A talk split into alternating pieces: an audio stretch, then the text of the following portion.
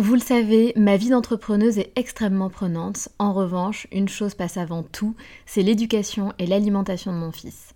On fait très attention à notre alimentation et on essaie de plus en plus de réduire le sucre dans nos vies et dans la vie de Léo. Un sujet très important pour nous, sachant qu'en plus, un documentaire sur Arte nommé Sucre, le doux mensonge, énonçait qu'en France, un enfant de 8 ans a déjà mangé plus de sucre que ses grands-parents pendant toute leur vie. Donc jamais de goûter trop sucré et lui faire manger 5 fruits et légumes par jour. Avoir une alimentation équilibrée et fruitée, c'est clairement le meilleur des carburants pour vous les filles, mais aussi pour vos enfants. Je glisse souvent une gourde pomme pote dans mon sac, sans sucre ajouté bien sûr, avant d'aller le chercher à l'école, parce qu'en plus de plaire à Léo, ça équivaut à une portion de fruits recommandée par le programme national nutrition santé. Pour moi, c'est pratique et pour lui, c'est délicieux et ludique. Et maintenant, place à l'épisode.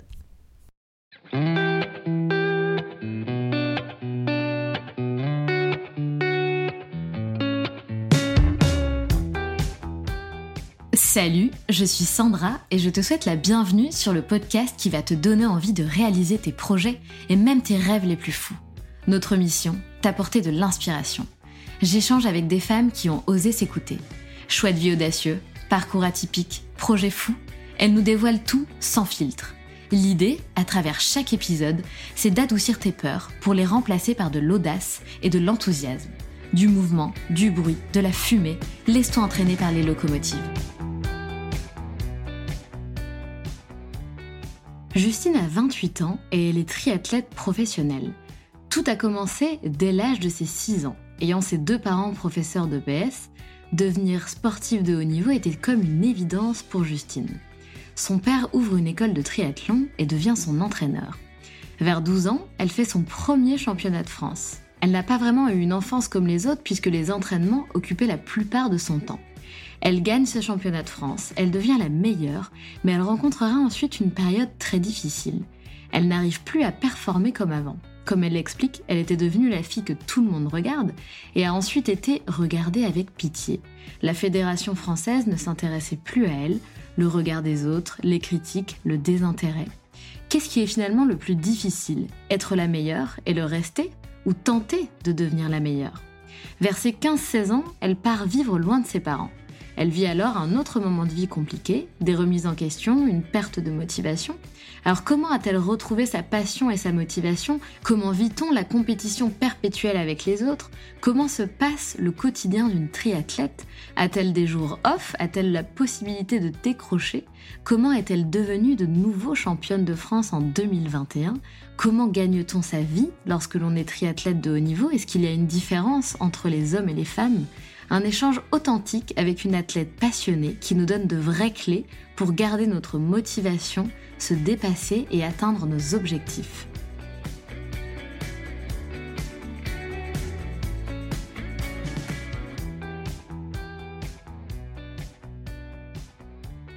Bonjour Justine. Salut. Comment vas-tu? Ça va très bien, merci. Alors, Justine, est-ce que tu peux te présenter, s'il te plaît, pour celles qui ne te connaissent pas? Oui, bien sûr. Donc, j'ai 28 ans, j'habite à Nice et euh, je suis triathlète euh, professionnelle. Exactement. Waouh, j'ai envie de dire. je suis très très contente de te recevoir à mon micro, Justine. Est-ce que tu peux, s'il te plaît, commencer par nous expliquer un petit peu euh, bah, ton parcours pour qu'on comprenne euh, un petit peu comment t'en es arrivé là, euh, peut-être ton enfance, est-ce que c'était déjà ton rêve ou si c'était pas ton rêve, comment c'est devenu ton rêve? Ok, alors du coup, moi, ça fait vraiment très très très longtemps que je fais du triathlon, depuis que j'ai à peu près 6 ans. Ah oui oui, donc ça fait vraiment, ça remonte. au début, j'ai fait de la gym quand j'étais toute petite mais euh, c'était pas vraiment pas vraiment mon truc en fait. Et euh, quand on a déménagé avec mes parents dans le sud euh, on est allé dans une école de gym pour se réinscrire avec ma sœur. Et ils m'ont clairement dit euh, à mes parents qu'il faudrait peut-être que je fasse un autre sport. Donc je me suis réorientée. Et euh, à ce moment-là mon père faisait déjà du triathlon et il a ouvert l'école de triathlon à Grasse donc c'est là que tout a commencé et, euh, et, donc voilà, j'ai commencé le triathlon là-bas. Au début, c'était un peu euh, des jeux pour les enfants, donc euh, je, on va dire que c'est, je jouais à faire du triathlon. Et puis, et puis après, vers les 12 ans, 12-13 ans, j'ai commencé donc plus sérieusement parce que c'était l'année où il y avait mes premiers championnats de France de triathlon. Donc c'est vrai que c'est à ce moment-là où c'est devenu un peu plus sérieux parce que je me suis rendu compte que j'avais peut-être le potentiel de, de viser le titre au championnat de France. Et donc c'était quand même hyper motivant et du coup c'est là que que c'est devenu plus sérieux. Et à ce moment-là, c'était mon père qui m'entraînait. Donc, euh, donc voilà, on est vraiment dans le même projet euh, à fond euh, pour, pour que je réalise un peu mon rêve. Et, et, du coup, à partir de là, c'est devenu vraiment sérieux en triathlon. On peut pas dire que j'étais pro parce que j'étais encore très jeune, mais c'est là où j'ai commencé à vouloir vraiment me mettre à fond dedans. Et alors, c'est fou parce que tu dis que tu as commencé à 6 ans. Donc, à 6 ans, on est un, mini-bout, j'ai envie de dire. donc, que, est-ce que, c'est, est-ce que tes parents, donc je, comprends bien que ton père est du coup très sportif, est-ce que ta mère aussi est, dans le milieu du sport? Est-ce que c'est tes parents qui vous ont donné ce, goût-là pour le sport? Ou est-ce que petite, tu as eu tout simplement envie de, faire un sport et de, progresser davantage euh, dans cette discipline? Bon, on va dire que j'ai été baignée dedans parce que mes deux parents sont professeurs de PS. Donc ah, euh, voilà, ils sont, très sportifs. Ils font tous les jours euh, une activité que et en fait ils ont toujours fait un peu euh, du triathlon sans vraiment le savoir au début. Ils faisaient un petit peu de natation, un peu de vélo, un peu de course à pied et puis en fait après ils se sont vraiment mis au triathlon. Donc ma mère, elle n'était pas vraiment dans les compétitions, même si elle aurait pu être forte, mais elle, elle faisait ça vraiment pour le plaisir. Et mon père, lui, par contre, il a fait euh, plusieurs Ironman. Et, euh, mais euh, bon, après, voilà, c'était plus aussi pour le plaisir, pour le défi, pas vraiment en mode professionnel, mais plutôt, voilà, pour, pour s'amuser avec ses potes. Et pour toi, du coup, quand tu avais, enfin, entre 6 et 12 ans, c'était justement, c'était du plaisir pour toi ou des fois tu trouvais que c'était pas forcément du plaisir et plus de, tu sentais un peu comme une, une pression, une obligation ou pas du tout? Alors moi, en fait, euh, quand j'étais petite, j'aimais pas trop m'entraîner. Donc euh, des fois, je rechignais un peu à aller m'entraîner.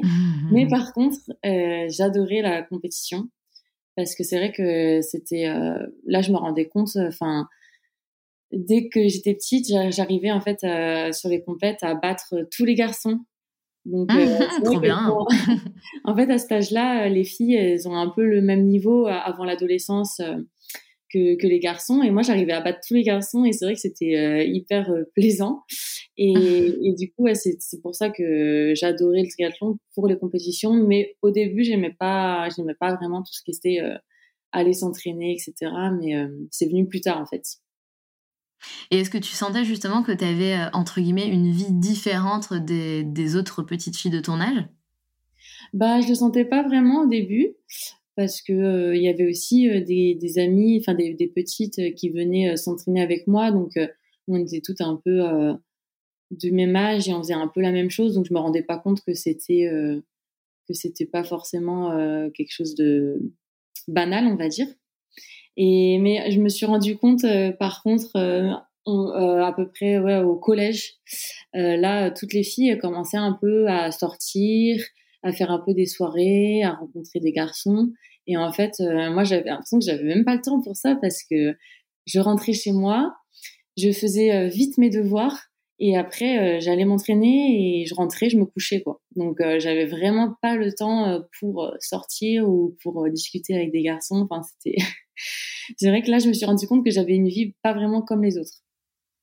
Et est-ce que tu étais OK avec ça? Tu t'es dit, bah voilà, c'est moi, c'est ma vie, euh, on adore ça dans ma famille Ou est-ce que des fois, tu as eu envie un peu de faire, je sais pas, la rebelle? Non, mais moi aussi, je veux sortir, je veux euh, avoir une vie plus banale, entre guillemets, plus classique ben, Au début, euh, enfin au collège, j'avais vraiment, c'était vraiment pas mon truc de sortir.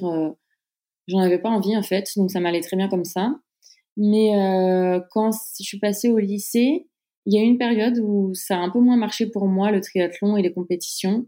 Et du coup, à ce moment-là, je me suis vraiment posé des questions et je me suis pas dit, est-ce que je passe pas à côté de ma jeunesse au final euh, Ouais, enfin, au final, toutes les, toutes les jeunes de mon âge, elles sortent, elles s'amusent. Et moi, euh, du coup, je me suis posé beaucoup de questions à ce moment-là. Je me suis dit que c'était peut-être pas euh, la jeunesse euh, que, enfin, que peut-être que je regretterais plus tard, etc. Et en fait, au final, en y réfléchissant maintenant, je regrette pas du tout d'avoir continué. c'est ça qui compte, j'ai envie de dire. Et ta sœur, de son côté, elle a continué la gym ou pas du tout? Alors ma sœur, donc elle était quand même très douée en gym, euh, mais euh, elle a toujours eu un peu peur de la compétition. Enfin, elle a jamais trop aimé ça. Et, euh, et quand les professeurs de gym lui ont dit qu'il fallait qu'elle passe à plus d'entraînement pour aller faire ensuite des compétitions plus importantes, etc., elle a pris peur en fait. Et au final, elle a arrêté la gym et elle s'est mise au triathlon aussi pendant un petit moment. Mais elle a pas, enfin, elle a toujours fait euh, des compétitions, mais plus, euh, enfin, ce qu'elle aimait, elle, au final, contrairement à moi, c'était l'entraînement. c'était voir les autres et, et, discuter avec ses potes à l'entraînement, mais les compétitions, elle aimait pas trop ça, alors que moi, c'était tout l'inverse. Ouais, mais je comprends. Je, je, je comprends. Et d'ailleurs, c'est intéressant ce sujet de, de, la compétition, tu vois, je trouve. Euh, parce que justement, tu sais, on dit il faut faire attention, c'est pas la compétition forcément avec les autres, mais c'est la compétition avec soi. Qu'est-ce que toi, tu aimes dans la compète? C'est justement être en compète avec les autres? Ou c'est toi te, te, dépasser un peu plus à chaque fois? Euh, alors c'est un... ouais c'est intéressant comme question. c'est vrai que je me l'étais jamais vraiment posée. Euh, alors en fait on va dire que jusque pas très longtemps c'était plutôt la compétition avec les autres parce que je faisais du triathlon court distance jusque l'année dernière parce qu'en fait faut savoir qu'en triathlon il y a il beaucoup de distances euh, différentes. Donc en fait le court distance ça va être du sprint jusqu'aux distances olympiques. Donc, euh, en fait, distance olympique, ouais, c'est 1500 euh, mètres en natation, 40 km en vélo et 10 km course à pied. Et on appelle ça encore pour court distance, même si c'est quand même euh, de deux heures d'écart. Sacrément court, dis donc. et donc, là, je faisais, je, faisais, ça. Et là, c'est plutôt la compétition avec les autres quand même, parce que, en fait, c'est ce qu'on appelle vélo avec drafting. Donc, il y a que des, des, packs en vélo et on est tout le temps ensemble en fait euh, on n'a jamais euh, on est c'est pas du tout comme les longues distances où, on est un peu dans un effort euh, esselé donc c'est vrai que là c'était plutôt battre les autres en fait c'était pas forcément battre mon temps battre non là c'était ouais c'était vraiment compétition avec les autres. Et depuis l'an dernier je me suis mis donc aux longues distances. Et là donc moi je fais du half Ironman. Donc c'est la moitié d'un Ironman. Donc en fait 1900 mètres en natation 90 km en vélo et 21 km de course à pied. Et là, c'est drafting interdit. Donc, c'est-à-dire qu'on n'a pas le droit d'être en groupe en vélo. On doit être à 12 mètres d'écart euh, minimum de celui qui est devant. Donc, du coup, là, c'est vraiment un effort euh, plus contre soi.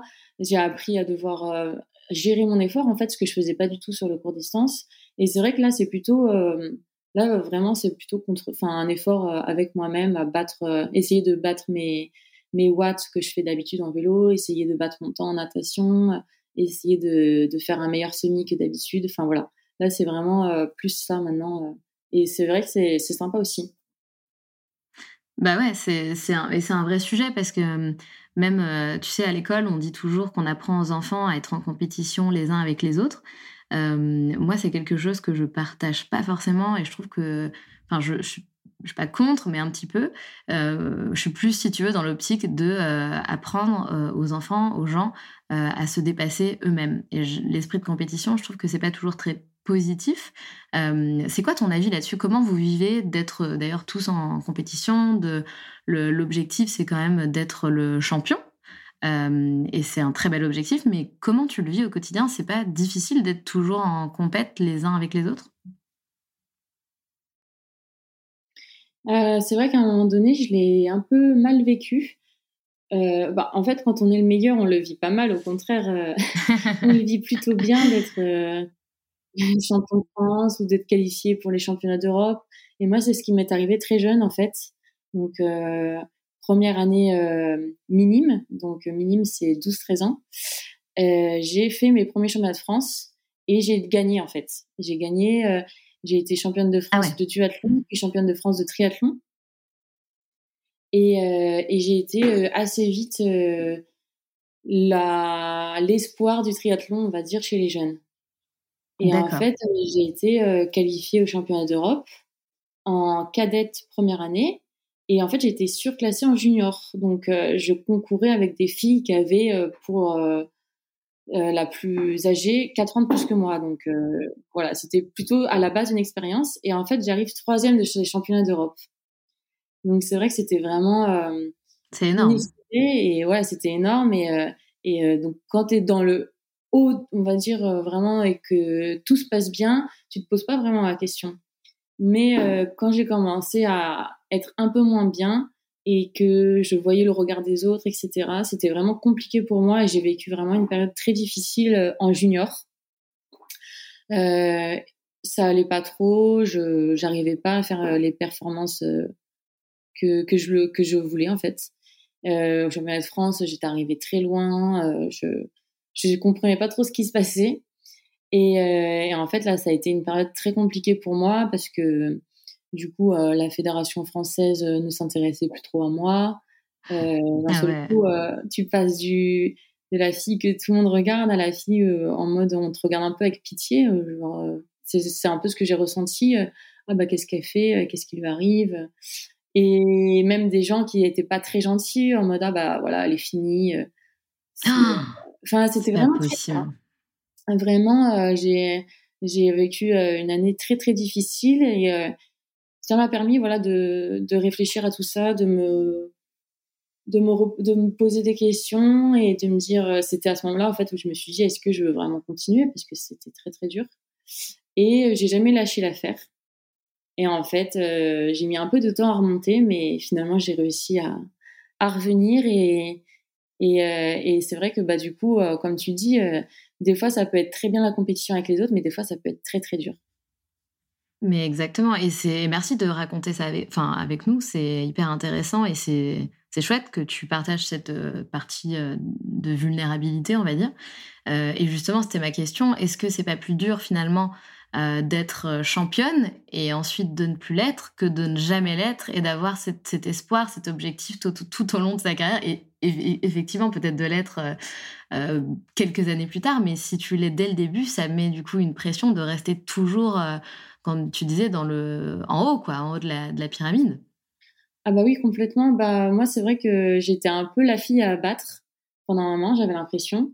J'entendais les papas euh, des, des filles ou les entraîneurs qui disaient hey, tu te mets derrière elle et tu la lâches pas, et puis après tu la bouffes des trucs comme ça et c'était oh mon dieu c'était vraiment euh, stressant et, et, un peu euh, et c'était dur quoi enfin j'étais euh, j'avais quoi? J'avais même pas j'avais 13 14 ans et j'entendais des ah trucs comme ça en mode tu la bouffes allez tu la lâches pas tu tu tu colles le cul.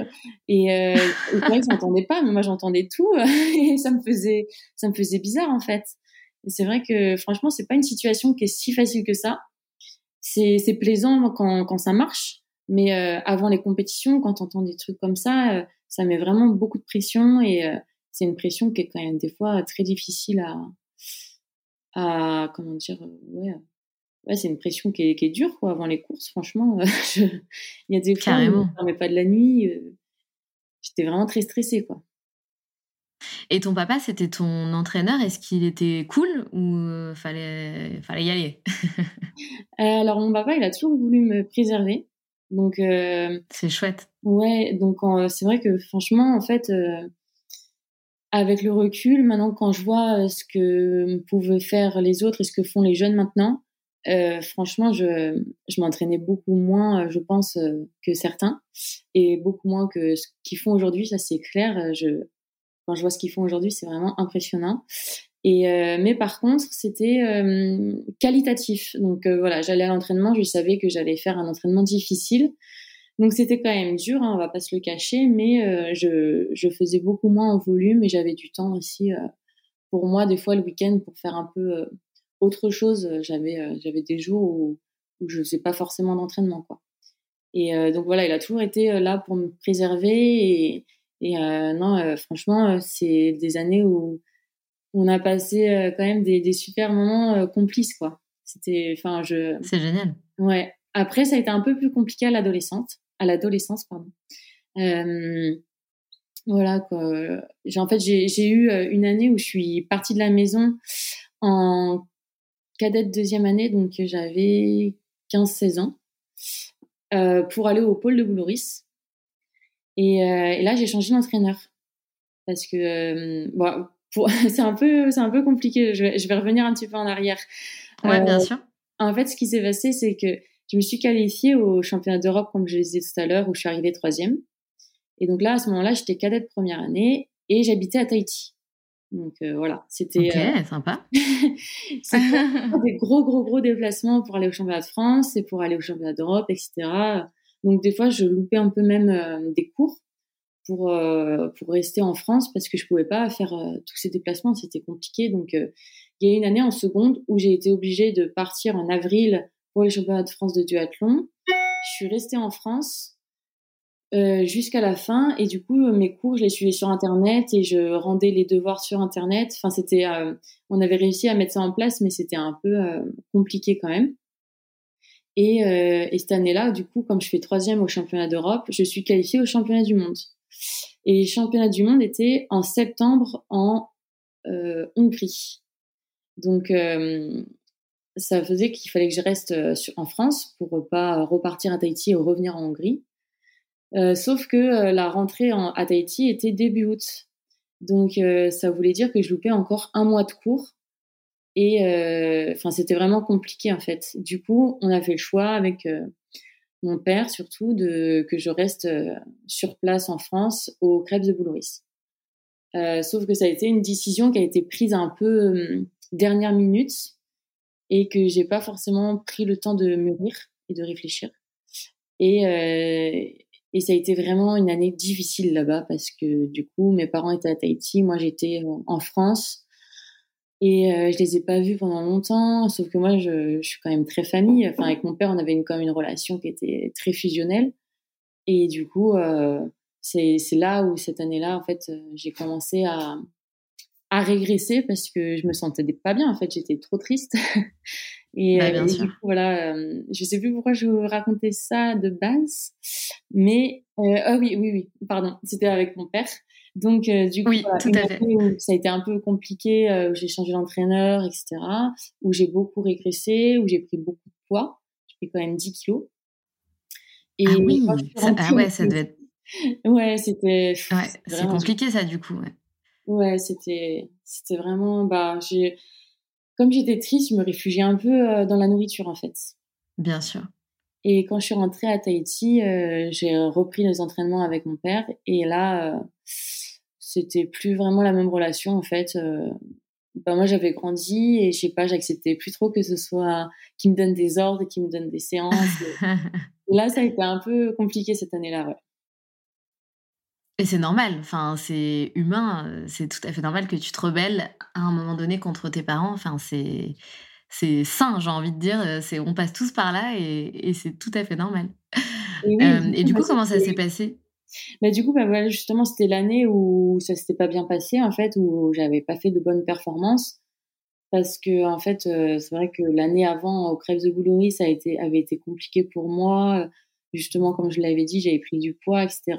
Et, et après, en fait, euh, quand je suis rentrée à Tahiti, euh, j'avais perdu un peu cette envie, cette, euh, cette hargne, cette, que j'avais pu avoir avant pour, aux entraînements et, j'arrivais plus, j'arrivais plus trop, quoi. J'étais, ça a été une année, voilà, où je me suis posé beaucoup de questions et, et j'ai quand même continué, mais c'était plus vraiment avec la même envie cette année-là.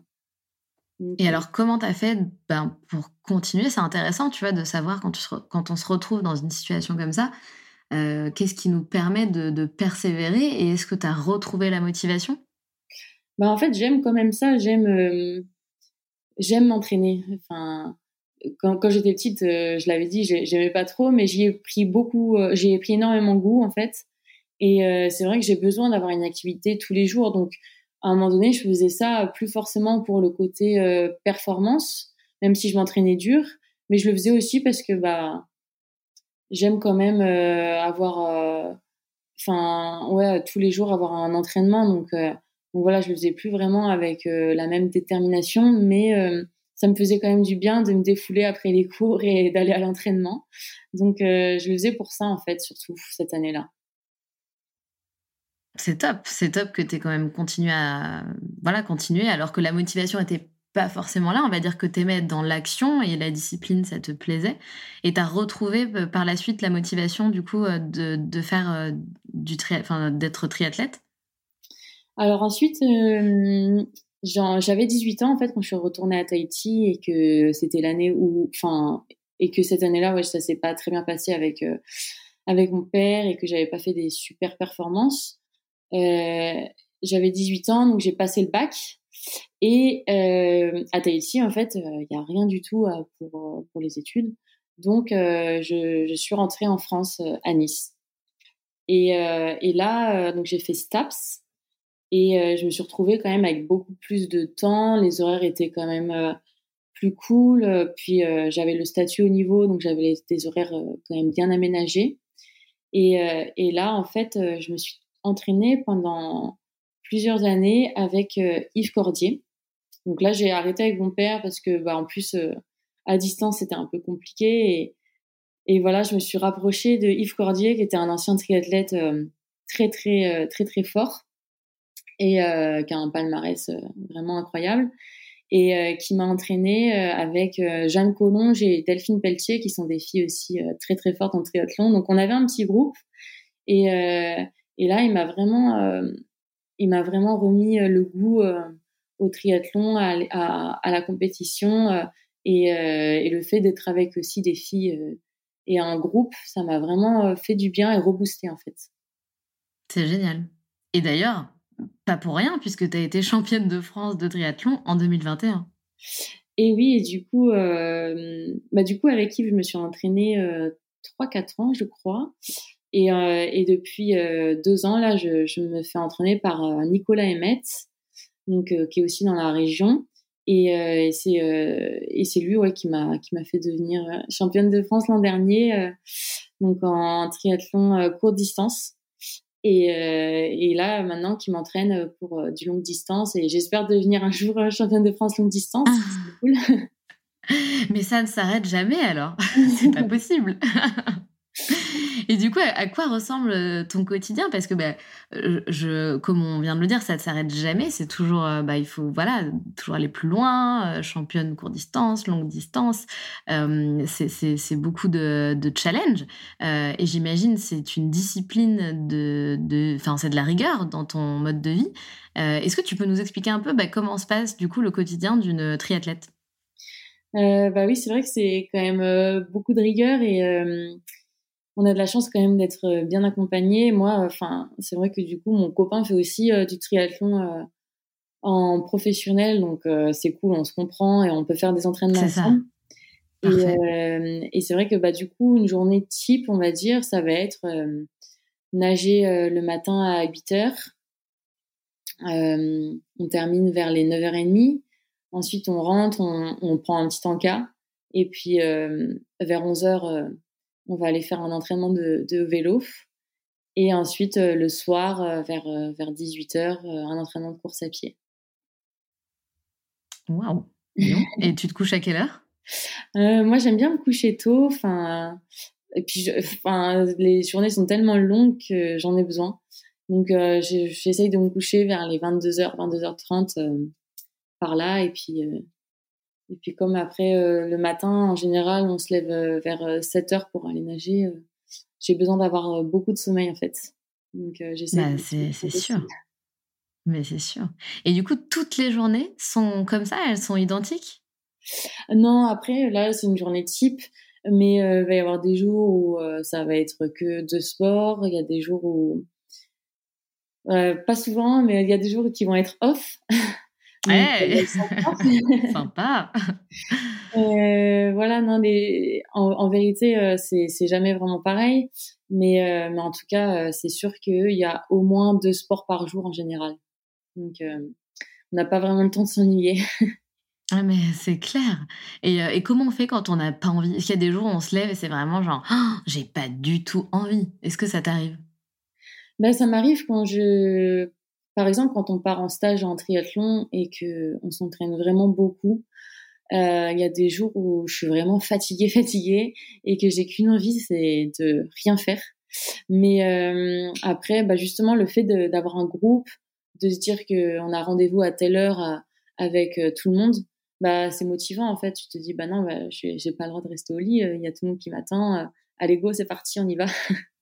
C'est ça. C'est vraiment important d'être bien entouré en fait, parce que sinon, c'est vrai qu'il y a des jours où, on aurait envie de dire, non, là, vas-y, tant pis, je prends un jour repos.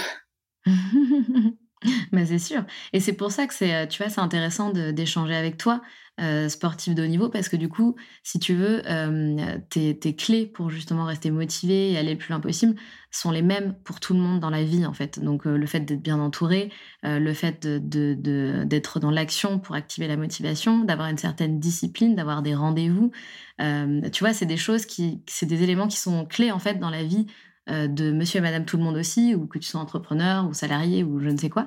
Euh, tu vois, c'est très intéressant de voir comment on fait justement pour réussir à persévérer, garder la motivation et aller le, plus loin possible. Et, euh, et, merci pour ça, du coup, c'est des clés qui sont importantes, je pense. oui, c'est vrai que bah, dans le monde professionnel aussi, je pense qu'il y en a qui se font vraiment des grosses journées de boulot et qui auraient envie aussi des fois de, de dire voilà, je prends un jour repos. Mais c'est ça nous, là, on, c'est vrai qu'on a la chance de faire que ça, mais euh, ça, ça a pas été, ça, a pas été un, long chemin tranquille, on va dire, pour que je puisse euh, faire que ça. Ça a été quand même, euh, ça a été quand même dur parce que c'est vrai qu'en triathlon, pour gagner sa vie, c'est quand même compliqué. Donc, donc c'est vrai. C'est-à-dire, ça se passe comment? Bah, hum, c'est vrai que, enfin, il faut, enfin, si t'es pas, c'est pas un niveau de base, en fait, les en, en, fait, en fait, moi, euh, pardon, j'ai bégayé. Euh, moi, c'est mon, club qui m'aide le plus. Et après, j'ai quelques petits sponsors euh, financiers, mais c'est vrai que, en vérité, voilà, c'est si t'as pas un niveau de base, le club il va pas te donner d'argent, les sponsors ils vont pas te donner d'argent, personne va t'aider. Donc si t'as pas un niveau de base, en fait, il faut euh, travailler un peu à côté et, et si t'es pas le meilleur mondial, tu vas pas gagner très bien ta vie. Donc, euh, en fait, euh, moi, c'est vrai que avec mon copain, on n'est pas les meilleurs mondiaux pour l'instant. En tout cas. pour l'instant. et, du coup, bah, c'est vrai que la, la vie pour pour les triathlètes, un peu, on va dire pas pas au meilleur niveau, mais juste euh, en dessous, bah en fait euh, c'est c'est pas c'est pas évident évident quoi.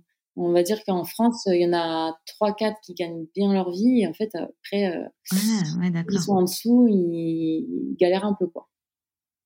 Mais c'est c'est peut-être une question bête, mais c'est pareil pour tous les autres sports dans ce type de, de domaine ou c'est pas c'est le triathlon parce que c'est peut-être pas encore assez médiatisé, je sais pas? Bah non, en fait, euh, en regardant un petit peu aussi les autres sports, euh, je me rends compte que en course à pied, c'est il y en a beaucoup qui, qui galèrent aussi, en natation aussi, en cyclisme aussi. Euh, en fait, voilà, c'est il y en a qui sont très bien médiatisés. Euh, par exemple, je veux dire en, vélo, Pauline Ferrand-Prévot, et je pense qu'elle a pas de souci à se faire financièrement. Elle a elle a beaucoup de sponsors qui la suivent. Mais ceux qui sont un petit peu en dessous, en fait, on se rend compte que bah ouais, c'est un peu, c'est un peu dur, quoi. Et c'est pareil pour les hommes? Euh, Oui, oui. Bah après. Attention, question qui fâche. c'est un peu un sujet qui m'a énervé dans certains clubs où je suis passée que, en fait, je me rendais compte que certains hommes qui avaient, enfin, qui faisaient un peu les mêmes performances que moi, gagnaient mieux leur vie. Donc, c'est vrai que ça, c'était un peu un sujet qui m'a énervé. Mais c'est un vrai sujet, hein. c'est ah un, vrai sujet. Hein. Un, que ça soit dans, encore une fois, hein, que ça soit dans le monde professionnel lambda ou dans le monde euh, du sport, c'est toujours pareil, quoi. C'est franchement, c'est un fléau. enfin bref, c'est un vrai sujet. Ah oui, non, non, mais franchement, je, je trouve que c'est c'est n'importe quoi en fait. je, mais complètement. comprends pas en fait pourquoi euh, certains garçons qui qui faisait euh, les mêmes places sur moi, que moi euh, sur D1 euh, avait un salaire limite le double, quoi, même des fois le triple. ah ouais Ah non, mais c'est pas vrai. Donc franchement, c'est vraiment n'importe quoi. Et j'espère que ça changera. Mais bien sûr, et grâce à, grâce à vous, les filles, ça va changer, j'en suis persuadée. Après, je trouve qu'il y a des fins. Déjà, par exemple, les primes qu'on peut avoir en triathlon, sont les mêmes euh, la plupart du temps euh, euh, pour les hommes et pour les femmes. Donc ça déjà, c'est bien parce que ça n'a pas toujours été le cas. et j'espère qu'après, les salaires seront aussi comme ça pour les hommes et pour les femmes, que ça, ça changera aussi dans ce sens-là, quoi, parce que c'est pas normal en fait. Non, c'est pas normal. C'est en train de bouger, mais malheureusement, ça met beaucoup trop de temps à bouger. Et, et c'est vrai que c'est pas normal, clairement. Ouais, mmh. Mais bon, bah écoute, en tout cas, voilà, courage, lâchez rien. Euh, et je suis persuadée que bah, tu iras encore euh, bien plus loin et tu atteindras d'autres objectifs. Et d'ailleurs, tu as dit, j'ai lu cette phrase de toi, une fois un objectif en tête, rien ne m'arrête. C'est vrai. Bah, hum, c'est vrai que là, par exemple, je suis en train de préparer euh, les championnats du monde de 70.3 en, triathlon. Et c'est vrai que franchement, je le, je le vise et je suis, euh, je suis à fond dedans, quoi, parce que, enfin, c'est c'est un super objectif et, euh, et, euh, et c'est vrai que là, franchement, je suis, je suis hyper motivée et j'ai pas, j'ai pas vraiment de coup de mou. On va dire que je peux avoir des fois l'hiver où il n'y a pas trop de compètes où je me dis, comme, euh, comme je l'ai dit tout à l'heure, ah bah vas-y, je suis fatiguée, je prends un jour off. Euh, bah finalement, je le fais pas, mais, mais là, je le dis pas trop, quoi, parce que je sais que je prépare quelque chose qui est, qui est quand même super cool et c'est, ça arrive très vite. Là, ça va être le 28 octobre. Donc, donc ouais, je suis, je suis à fond et, et j'espère que ça va bien se passer.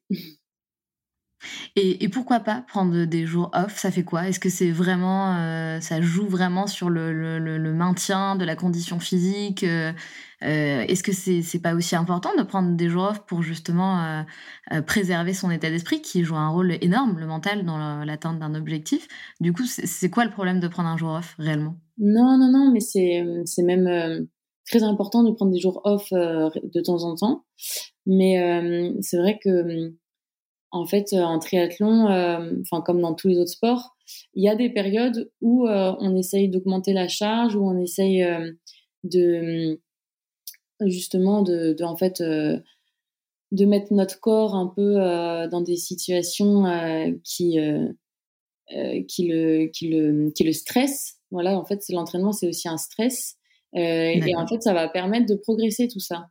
Et euh, si euh, à chaque fois qu'on est un petit peu fatigué, on se dit je prends un jour off, le corps ne va jamais être stressé et en fait, le progrès il va il va pas vraiment se faire parce que parce que voilà, on le met jamais dans des situations où où, on, où il est un peu voilà proche de, de pas non j'allais dire proche de la rupture quand même pas mais c'est important en fait de le mettre dans des conditions où voilà on, on, finit des cycles un peu euh, fatigués et, et après euh, on récupère. Donc là, comme ça, ça permet euh, au corps d'assimiler et de progresser en fait. Et après, on repart sur un nouveau cycle. Voilà, c'est comme ça en fait. Enfin, c'est comme ça qu'en tout cas nous on travaille. On travaille par par cycle, par bloc. Donc voilà, en fait, quand il y a des blocs et qu'on travaille dur, c'est quand même mieux de, de faire jusqu'au bout parce que sinon, si on prend un jour off, ça casse un peu tout quoi. Et après, il y a une période de repos et après, on recommence. D'accord. Donc, tu prends de temps en temps des vacances? Bah, hum, En fait, après les périodes de repos, ça va pas forcément être euh, jour off, mais ça va être, euh, par exemple, juste euh, aujourd'hui, tu as juste un petit footing. Et déjà, comme d'habitude, nous, on fait deux à trois sports par jour. C'est comme si on faisait vraiment pas grand-chose et ça nous permet de, de, de se régénérer, en fait. Bien sûr. Oui, parce que c'est ça qui est génial en fait avec les sportifs comme toi, c'est qu'en fait un petit footing, ça se fait à l'aise et ça c'est génial. c'est vrai que du coup, voilà, par rapport à, à ce qu'on fait dans des jours où, où on s'entraîne beaucoup, du coup, d'un coup, un petit footing, c'est pour nous, c'est vrai que ça peut être pas grand chose quoi dans la journée. Bah oui, c'est super. En tout cas, enfin voilà, je trouve ça vraiment. Pardon, vas-y. Euh, je disais, ouais, après, par contre, on a quand même. Euh, là, euh, je vais avoir le championnat du monde en octobre, le 28. Et en fait, après, j'arrête ma saison, j'aurai plus d'autres courses. Donc là, à ce moment-là, je vais prendre trois semaines vraiment off, en fait. Et c'est là notre coupure hivernale qu'on appelle. Et, et ensuite, on reprend pour s'entraîner l'hiver et refaire, refaire un peu du volume et, et remettre notre corps un peu fit pour, préparer les, pour, préparer la saison. Mais, euh, mais voilà, c'est un peu la seule période euh, où euh, on a vraiment des, trois semaines d'affilée sans rien faire, quoi. Ok. En tout cas, ce que je voulais dire tout à l'heure, c'est que c'est vraiment, enfin, je trouve ça incroyable de pouvoir mettre le sport au cœur de sa vie. Enfin, c'est hyper bon pour tout, pour, euh, pour le mental, pour le corps, pour l'esprit. Enfin, c'est, super. Et, c'est vrai que je pense qu'on est beaucoup à, tu vois, on aimerait euh, pouvoir intégrer davantage le sport dans notre vie. Est-ce que tu aurais d'ailleurs un, un, conseil, je sais pas, à nous donner euh, pour nous qui vivons autrement que, du sport. Euh, comment faire pour, euh, ouais, pour intégrer davantage le sport à sa vie? Est-ce que tu as des tips, des conseils pour trouver ce qui nous motive aussi? Ah bah, C'est vrai que j'entraîne plusieurs personnes qui, qui font des horaires normal, on va dire, euh, des 10 heures, 18 heures euh, de bureau et qui ensuite euh, viennent s'entraîner quand même le soir. Parce que je sais plus si je l'ai dit, mais oui, j'entraîne le Team Nissa Triathlon, en fait, mon club de triathlon, je les entraîne en course à pied et, et j'entraîne quelques personnes aussi en dehors. Et en fait, c'est vrai que du coup, je les vois, ils viennent du, du bureau directement à l'entraînement. Et moi, je trouve qu'ils sont quand même hyper courageux parce que je me dis, euh, ils viennent de faire 10h, 18h euh, de bureau. Là, ils arrivent, ils, viennent, ils vont faire une séance euh, VMA en course à pied. ils rentrent chez eux, ils dorment et, et ils recommencent, quoi. Enfin, franchement, c'est hyper courageux. Mais, mais voilà, au final, eux, c'est, enfin, et puis moi, je pense que ce serait pareil, ce sera pareil quand un jour je me mettrai à, à travailler. C'est une ça permet aussi de, souffler, de se défouler un peu euh, après une journée où tu as été assis toute la journée euh, pour certains euh, sur le bureau. Et au final, je pense que après une journée comme ça de boulot, ça, ça fait aussi vachement de bien de prendre un peu l'air, quoi. Donc, donc après, des conseils à donner, en fait, c'est juste qu'il faut, il faut trouver une routine, en fait, parce que c'est ça qui va permettre au final de, de pouvoir euh, de pouvoir se motiver. Il faut trouver un club, faut trouver euh, des gens avec qui le faire et, euh, et, et, voilà une routine d'entraînement hein, qui permet de, que ce, sera, soit ancré dans une habitude en fait, tout simplement. Ouais, c'est vrai parce que c'est tout à fait vrai. On dit que l'action entraîne la motivation et que la discipline, la routine permet de, de, perdurer en fait sur le long terme. Euh, et, c'est vrai, ton conseil, il est hyper important. Et, tu as raison de dire que c'est nécessaire de trouver des activités, des loisirs, des sports qui nous permettent de, lâcher prise. Et même si on a un petit peu la flemme d'y aller, une fois qu'on ressort de cette séance, on est reboosté, on se sent, euh, on se sent hyper bien. Et c'est là qu'on sent euh, immédiatement les bienfaits du sport, en fait. Ah oui, totalement. Et puis, au final, euh, moins t'en fais, moins t'as envie d'en faire. Donc, euh, c'est vrai que hum, je trouve que c'est hyper important de, même si des fois, euh, je pense que ça doit être très dur pour beaucoup de, de, se dire bon bah là j'ai passé la journée au boulot, maintenant je vais courir. C'est, je pense que c'est important de se mettre un peu un petit coup de pied au cul, comme on dit. pour, ah, mais carrément. Et, après, en général, ils regrettent, euh, ils regrettent jamais. Euh, ceux qui viennent, euh, ils regrettent pas de, l'avoir fait parce que ça leur fait, ça leur fait du bien. Ils sont contents et, ils vont pouvoir dormir, bien dormir après ça, quoi. C'est vrai, c'est vrai. Enfin, moi, je trouve en tout cas que après une journée d'entraînement, le sommeil, je le trouve assez facilement quand même. Bah ouais, parce que c'est euh, une, une, fatigue physique, on n'a plus le choix, quoi. C'est nécessaire, on a besoin d'aller dormir. Et ouais, c'est ça, c'est ça. Tu disais tout à l'heure, euh, un jour, euh, bah toi aussi, tu ferais autre chose, parce que j'imagine qu'il y a un moment donné où c'est plus compliqué de, de, de rester un athlète de haut niveau. Est-ce que, du coup, il y a un âge limite, enfin limite, pas limite, mais tu t'es fixé, toi, peut-être euh, un âge euh, auquel tu arrêterais ou pas forcément? Bah, C'est vrai que euh, le triathlon, on peut le faire quand même jusqu'à assez tard.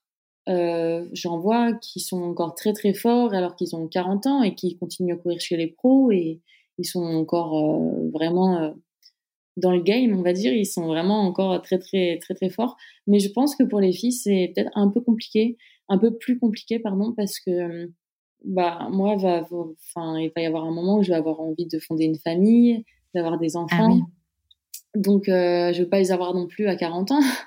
Et c'est vrai que à ce moment-là, bah, ça mettra ma carrière en pause et, et ensuite reprendre avec avec des enfants, c'est c'est pas la même chose. Je pense c'est pas la même organisation. Donc donc voilà, il va y avoir un moment donné où ce sera plus compliqué. Mais bah il y en a qui arrivent à le faire quand même avec leurs enfants. Donc je me dis pourquoi pas pourquoi pas reprendre après avoir eu un enfant et, et, se remettre et se remettre à fond dedans. Mais, euh, mais bon, voilà, faudra voir si, si j'arrive à le faire ou pas. Parce que ça, ça, ouais, ça va demander quand même beaucoup, beaucoup d'organisation. Et du coup, bah, moi, j'espère continuer ma carrière le plus longtemps possible, si possible jusqu'à 35, 36 ans. Voilà, je me mets pas vraiment de limites. Mais, euh, mais voilà, ça va être ça qui va être euh, compliqué. quand je vais vouloir fonder une famille, je pense que ça, va être, ça va être plus dur. Ouais, il faut faire des choix et mettre ses priorités dans l'ordre. C'est ça. Bah après, je vois, il y en a mmh, une qui m'a beaucoup inspirée cette année. bah, elle s'appelle Christelle Congy et elle a eu un enfant là cette année en fait. et en fait, elle a réussi quand même à reprendre le triathlon. Et je me suis dit bon bah on va voir. Enfin, je pense que ça va être quand même dur et qu'elle aura peut-être pas le même niveau, enfin qu'elle va peut-être mettre un peu de temps à retrouver son niveau. Et en fait, j'ai été vraiment hyper surprise parce que euh, elle a réussi euh, tout de suite euh, à faire des super performances. Elle a même été cette année championne de France de triathlon en court distance. Comme quoi? Donc franchement, c'était c'était incroyable. Je me suis dit waouh, c'est enfin franchement, je l'ai j'ai trouvé ça enfin j'ai trouvé hyper inspirante en fait. C'est génial, euh, c'est un, super exemple. J'espère que j'arriverai à faire la même chose. Mais c'est sûr, Justine, c'est sûr. je pense que le corps, bah, il a une mémoire. Euh, il a une mémoire. Et si tu fais du sport tous les jours, euh, c'est pas parce que tu as été enceinte neuf mois qu'il s'en rappelle pas et qu'il a pas gardé des, des muscles. Voilà, c'est certain que que, le, corps se, rappelle de tout ça. Et du coup pour te remettre c'est pas si difficile qu'on ne le pense. Et puis en plus je pense que quand tu sors d'une euh, euh, d'une grossesse euh, moi je suis maman donc je pense que tu sais tu as cette motivation une fois que bah, le, bébé est là et que tu as accouché tu as quand même le, côté motivation l'état d'esprit tu as envie. Et ça je pense que ça compte aussi pour beaucoup. Ah oui oui je pense. Bah après c'est vrai que je vois il y en a, il y en a beaucoup euh, qui ont été mamans et qui ont réussi à bien bien euh, revenir euh, et même assez rapidement. Donc c'est vrai que que je pense que ça peut ça peut se faire. Après moi le petit bémol c'est que comme mon copain est aussi triathlète pro, c'est un avantage là en ce moment parce que du coup on, s'entraîne ensemble, on se motive ensemble, on va sur les courses ensemble. Mais c'est vrai qu'une fois que tu as un enfant, euh, si, enfin moi, comme euh, mon copain va vouloir continuer aussi à fond de tri, euh, je sais pas, je sais pas ah comment oui. c'est vrai. Et c'est vrai que tous ceux qui, qui ont réussi à continuer, c'était des filles.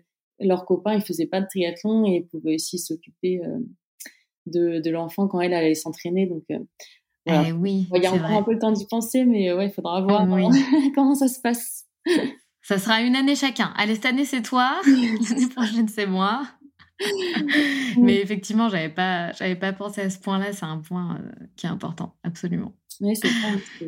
Bon, après, euh, pour l'instant, euh, je, je me laisse encore quelques années avant d'avoir un enfant, donc j'ai encore le temps d'y penser. Carrément, carrément. Chaque chose en son temps. Euh, question qui n'a rien à voir, mais que j'avais envie de te poser. Euh, avec tout ce qui s'est passé, le Covid, vaccin, pas vaccin, tout ce qui se dit, euh, tout ce qu'on entend, etc. Est-ce que toi qui baignes dans le milieu du sport, tu as eu l'impression qu'il y a eu des baisses de performance, des fatigues Est-ce que tu, vous avez ressenti ce genre de choses ou c'est un mythe finalement? Bah alors moi honnêtement je l'ai vraiment senti quand j'ai fait mon vaccin l'an dernier, donc j'ai fait d'abord la première dose. Et pendant franchement trois semaines, j'étais, j'étais pas, enfin j'étais pas malade, j'étais, j'étais bien, j'étais, il y avait aucun souci de santé. Mais quand je faisais des entraînements intensifs surtout, euh, j'avais l'impression de tout de suite euh, avoir mal aux jambes en fait. Alors que ah ouais, d'accord. enfin que mes jambes étaient tout de suite chargées, alors que, enfin beaucoup plus vite que d'habitude. Et ça, je l'ai ressenti pendant trois semaines, donc c'était c'était quand même long. Et, et quand j'ai fait ma deuxième dose, bah, ça a été la même chose. Euh, pendant ah trois semaines, euh, j'étais pas bien. J'ai même, euh, j'ai même dû abandonner une course que j'avais faite parce que j'avais aucune énergie. Donc, est-ce que c'est ça? Est-ce que c'est dans ma tête? Je sais pas trop. Mais franchement, j'ai eu l'impression vraiment que ça m'avait atteinte physiquement pendant quelques temps, quoi. Et est-ce que tes amis triathlètes avaient, ont ressenti aussi ce genre de choses? Euh, alors oui, euh, il y en a certaines qui l'ont ressenti euh, un peu comme moi, mais il y en a d'autres, ça leur a rien fait du tout. Donc, en fait, voilà. Après aussi, il y en a qui, qui ont fait le vaccin et qui se sont dit pendant deux jours, je fais rien, je comme ça, je me repose bien et après je reprends. Et en fait, eux, je pense qu'ils ont eu raison parce que c'est eux qui, enfin, ceux avec qui j'ai discuté et qui ont fait ça, n'ont pas senti vraiment d'effet secondaire après. D'accord. Ok, c'est intéressant. Et aujourd'hui, est-ce que tu, tu, ressens plus de fatigue ou moins de performance qu'avant ou tout est à la normale euh, Non, tous les non, non maintenant, euh, maintenant ça, ça, va, hein, il n'y a plus rien. C'était vraiment ouais, trois semaines après euh, que. Enfin, pendant les trois semaines après le que ça n'allait pas, mais après, ça revenait dans l'ordre. Ok. Intéressant. Bon, ben merci d'avoir répondu à cette question. Euh, est-ce que tu as des futurs projets, Justine, dont tu aimerais nous parler? Est-ce que tu as d'autres euh, d'autres choses euh, enfin, J'ai compris que tu travaillais pour le triathlon longue durée, ardemment. Est-ce que tu as autre chose dans le pipe?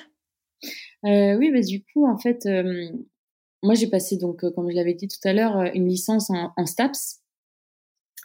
Et après ça j'ai voulu euh, faire un master et, euh, et, être prof de PS comme mes parents en fait.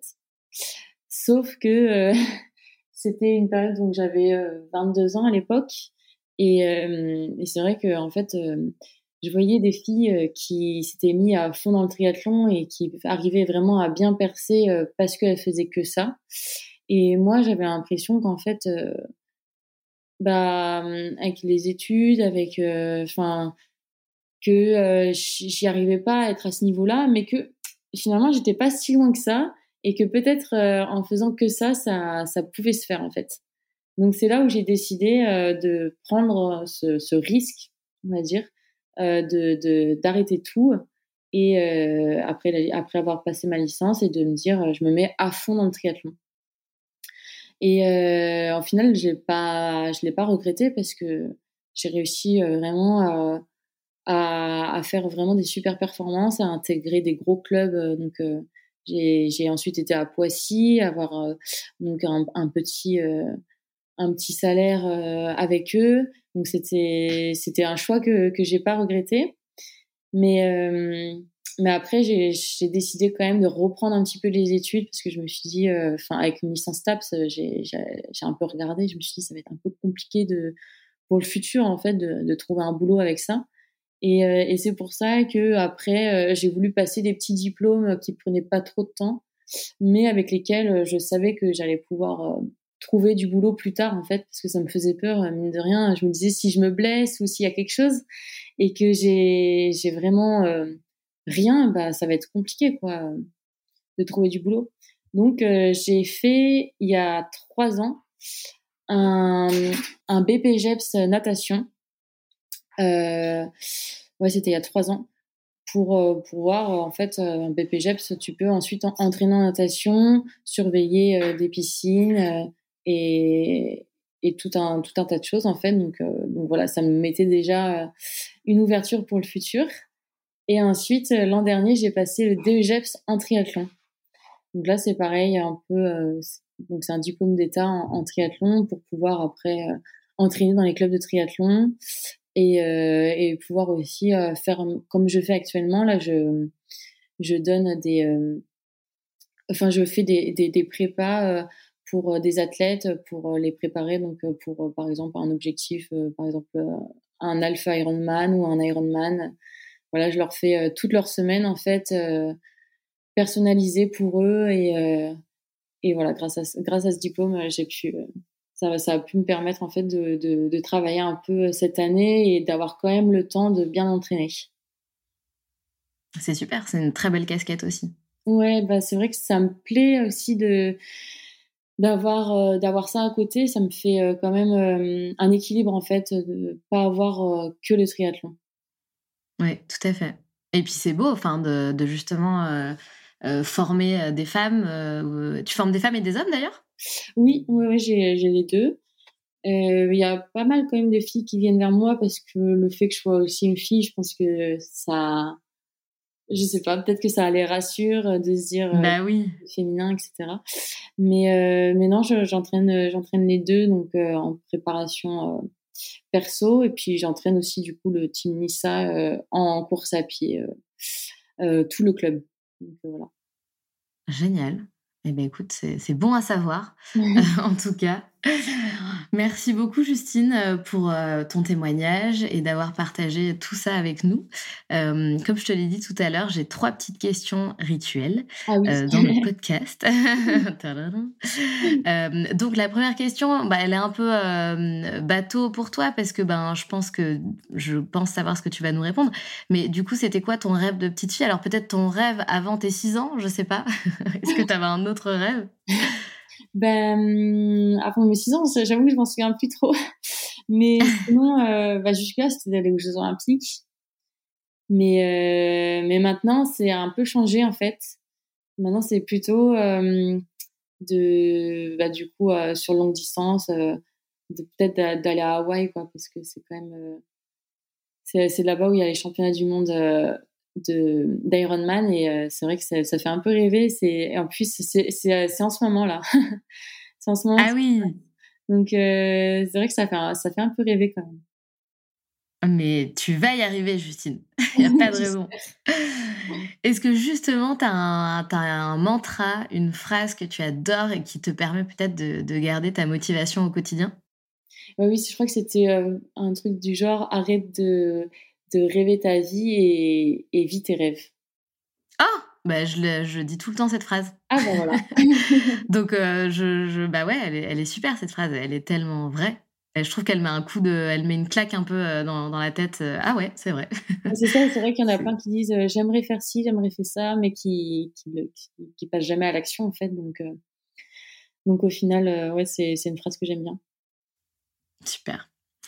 Euh, et la dernière question, attention, peut-être la plus difficile. Pourquoi ça veut dire quoi être une, être une locomotive, pardon?